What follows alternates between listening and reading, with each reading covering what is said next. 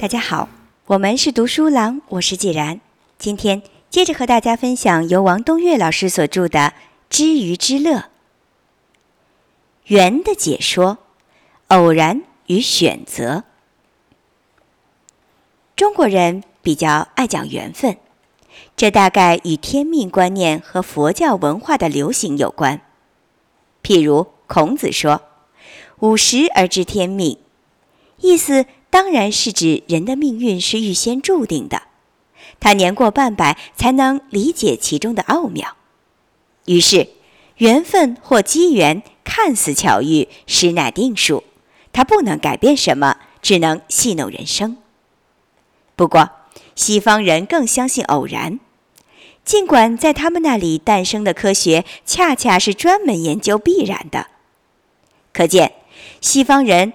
通常把科学与人文截然分开，在人生的意义上，他们最反对决定论或宿命论。所以，萨特说：“存在先于本质。”意思是，你的本质是什么，取决于你怎样活着或怎样进行人生规划。你没有任何天定的内涵，也没有任何预先确定的性质。作为一个虚无的空壳，你必须通过自我开放、自由选择以及自为创造来填充自己。很明显，前者是天人合一的，多少有些消极和被动；后者是人定胜天的，多少有些嚣张和狂妄。那么，谁的看法是正确的呢？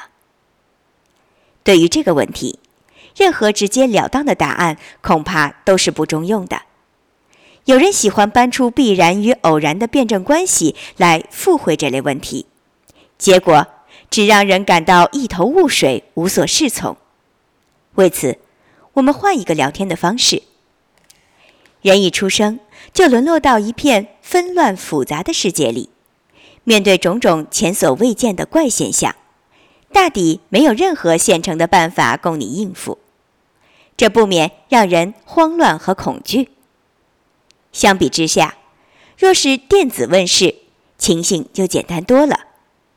那时宇宙爆发不久，物质尚没有分化开来，在电子和负电荷，也就是相当于人的感知系统看来，世间只有一种一级的东西，那就是一个个均一无差别的正电荷，它只需迎接上去。或不由自主地被吸引过去，就一举完成了自身的定位存在。所以，人不得不追问世界，目的无非是想在乱七八糟的困境里问出个活法来。也所以，中国的父母或圣人就会为子女准备一大套生存的方法和准则，免得你手忙脚乱无以应对。不过，相对于这个过分庞杂的世界而言，前辈的经验实在有限。加之世事变迁，后辈所面临的总是另外一番格局。因此，到头来，各种训诫和教导不免刚好变成文不对题的人生陷阱。西方的哲人似乎早就明白这个道理，所以。他们讲自由，讲冒险，讲不可知论，讲人定胜天，让你糊里糊涂的相信自己勇往直前。因为这时的糊涂的确要比明白有效，他至少不至于因为自以为是而误人子弟。从这一点来看，萨特的观点显然是正确的，或者说是合适的。然而，由此会引发一个疑问。为什么糊里糊涂的冒碰，反而可能具有较高的成功几率呢？这又得从天人合一的角度讲起。人原本是天地的造物，他因此先天就禀赋着应和自然的潜能，否则他或他的前身，即进化过来的生物先祖，早就被自然选择淘汰了。换言之，每个人的性格倾向。行为方式乃至思维格律，其实就是先天给定的。后天的学习过程和畸变行为，说到底不过是基因潜能的调动和焕发而已。所以，即便大家接受的是同一种教育，个人的个性和气质也会迥然有别。也所以，每个人总不免在同一类问题上犯错误，就像《伊索寓言》里那位猫变的美女，一见老鼠便由不得会猛扑过去一样。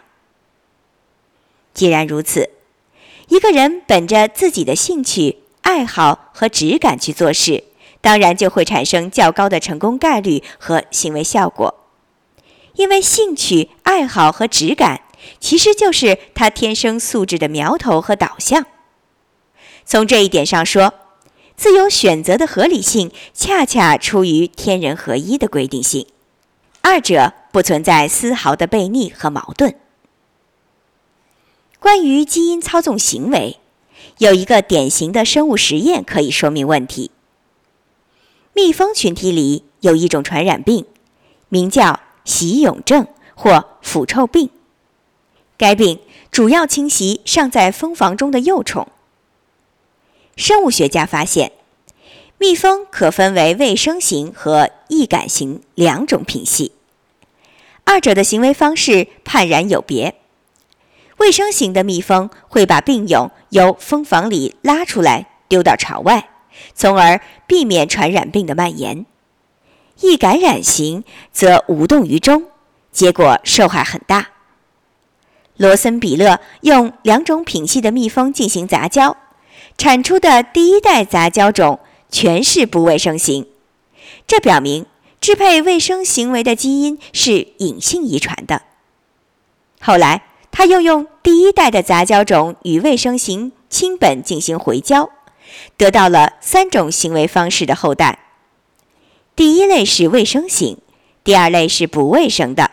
第三类竟是打了折扣的，他们能够找见病蛹，并将蜂房上的蜡盖揭开，但卫生行为到此为止。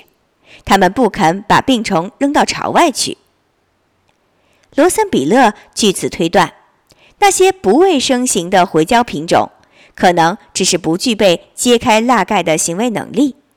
于是，他帮他们打开盖子，果然。其中有一半蜜蜂立刻将病蛹拖出巢去，甚至如果开盖的蜂巢里是无病的幼虫，它们也毫无怜惜，照扔不误。可见，卫生行为是一个相当复杂的遗传组合，它要涉及识别病蛹、揭开蜡盖和拖弃巢外三个相互分离而又前后关联的动作。你看。行为遗传居然细微到如此程度，谁还敢说它的机缘和选择是完全偶然和彻底自由的呢？比方说，你巧遇了某种机缘，可你是否具备鉴定它是一个难得机会的识别能力呢？再譬如，你进行了一次重要的选择，可你是否具备能够把这项选择贯彻到底的行为禀赋呢？如果不能，那个客观的机遇还算缘分吗？而且，那个看似最佳的选择，难道不是恰恰把你引上了歧途吗？实际上，人类应付世事的前提远比动物要复杂得多。它不光受到诸多先天因素的影响，后天条件也是一系列不可忽视的要件。因为从生物演化的进程上看，越高级的物种，后天生长和发育的过程越长，参与学习的能力和内容越多。也就是说，这里存在着一个调动和发挥其先天潜能的条件倾向于越来越复杂的自然规定。好比有一个头脑赛过牛顿的孩子，一出生就不幸落到了穷乡僻壤的市教育环境里。而他又偏偏不具备朱元璋那份冲出山野古刹的果敢基因，结果当个农民，他显得太聪明、太挑剔；想当牛顿，他又斗大的字不识一筐。即便后来你给他移植上了勇毅的基因，他却不免要闹哄哄的扛枪造反。反正他是否成为划时代的科学家，总像是一个说不准的局面。到了这一步，你还能分清天命与选择、必然与机缘的界限吗？那么，对于上述紊乱如麻的问题，我们还能不能为之给出某种可供参考的理论整合呢？这个问题必须分作两步来谈。第一，先谈偶然与选择。站在人生的立场或个人的出发点上，你一定要特别看重诡秘的偶然机缘，并充分尊重自己的自由选择。即是说，你千万不要相信什么必然性的规定或命中注定的前途。要知道，天下的好事大多属于可遇而不可求的运气。你的定向努力只在这个运气铺就的路径上，方能得以施展。把握这个好运就叫选择，放弃那个霉运就叫自由。如果你失去自主，听信天命。任人摆布，随遇而安，那你人生的失败就将成为注定的结局。因为，即便你随波逐流，也获得了生活的安稳，但曾经可以自觉却让你被动弃权了的那个机遇，总像是一个更明亮的参照系，它会令你的现状相形之下不免黯然失色。须知，幸福与快乐。纯粹是一种心理感受，你所心仪的东西一定是你天性所向往的契合。失掉了这个基础，纵有金山银海、荣华富贵，又有什么意思呢？这就是皮之不存，毛将焉附的道理。更何况，一只关在金丝笼中的相思鸟，它的确可以安享美食，无忧天敌。但有谁会说它是一只幸运的鸟儿呢？以下补谈偶然与必然的哲学机理。这段文字比较枯燥，你得结合前面各章所讲述的宇宙分化物演原理来领会。必然性是指物质趋于指数分化的注定走势。偶然性是指。任意分化者与其他分化者发生随机耦合或点式依存之几率递减的当下状态，二者之间非但不矛盾，反而恰恰是一脉含融的。即偶然性状态正是必然性进程处在贯彻途中的位相指标。意即，越前卫的演存者之间。譬如无机进化系列，由于分化程度偏低，依存对象单一，因而它们实现碰撞耦合的概率越大，呈现为非偶然态。越后位的演存者之间，譬如生物进化系列，由于分化程度偏高，依存对象纷繁，因而它们发生邂逅相遇的概率越小，呈现为偶然态。这里。表达着某种连续递进的单向分化量增动势，期间绝没有跳跃两端或双向图解的辩证余地。人类毫无疑问是处在自然物演分化进程的最末端，因此，人类的生存形式当然表现为极端偶然的自由和失离状态。这就是缘分。选择乃至于天命所归的综合本质。现在，我们可以恢复采用切合实际的直观方式来讨论一下有关必然和天命的第二步话题了。尽管从个人的角度看，你的人生全凭你自由的拓展和尽情的创造来定性。但你自身的生物素质和社会舞台却是预先给定的，由不得你自己随意再塑或另行建构。当然，这一点尚可以置之不理，甚至只有不顾及它，你才能够肆意挥洒，无所不为。然而，由此达成的自由合力或群体效应，会呈现出一种怎样的情形呢？生物学家史密斯等人曾经发现了一种叫做进化稳定策略的自然现象。其概念可以这样表述：在任何生物群体中，即使每一个体都自由选择最有利于自己的行为策略进行活动，无论这种选择是出于有意识的考量还是无意识的本能，它们最终总会达成某种社会化的稳态平衡结构。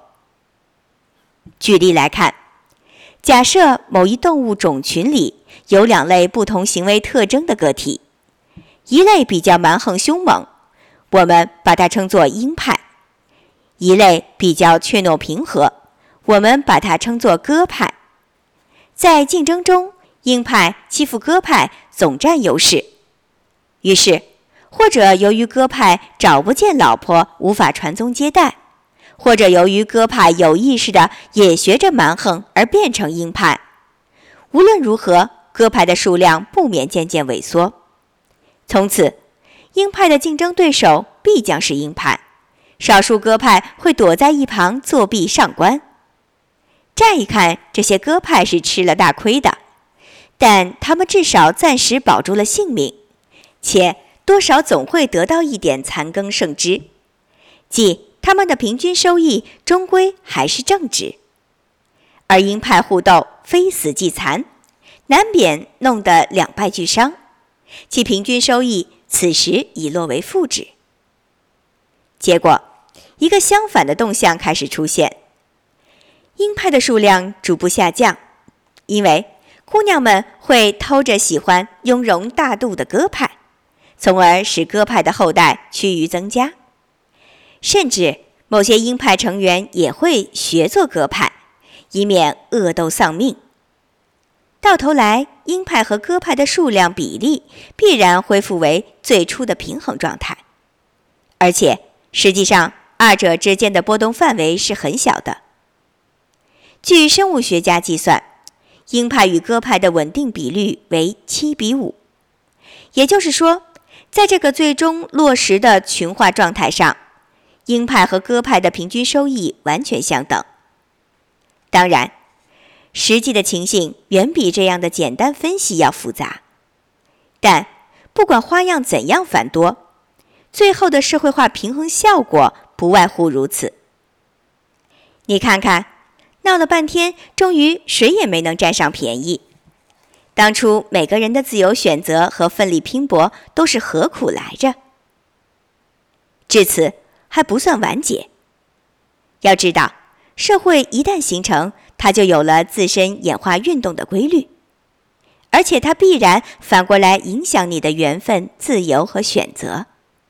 个人和社会之间有已达成某种互动效果，这种效果你是无法察觉的，因为你所遭遇的全是偶然的机缘。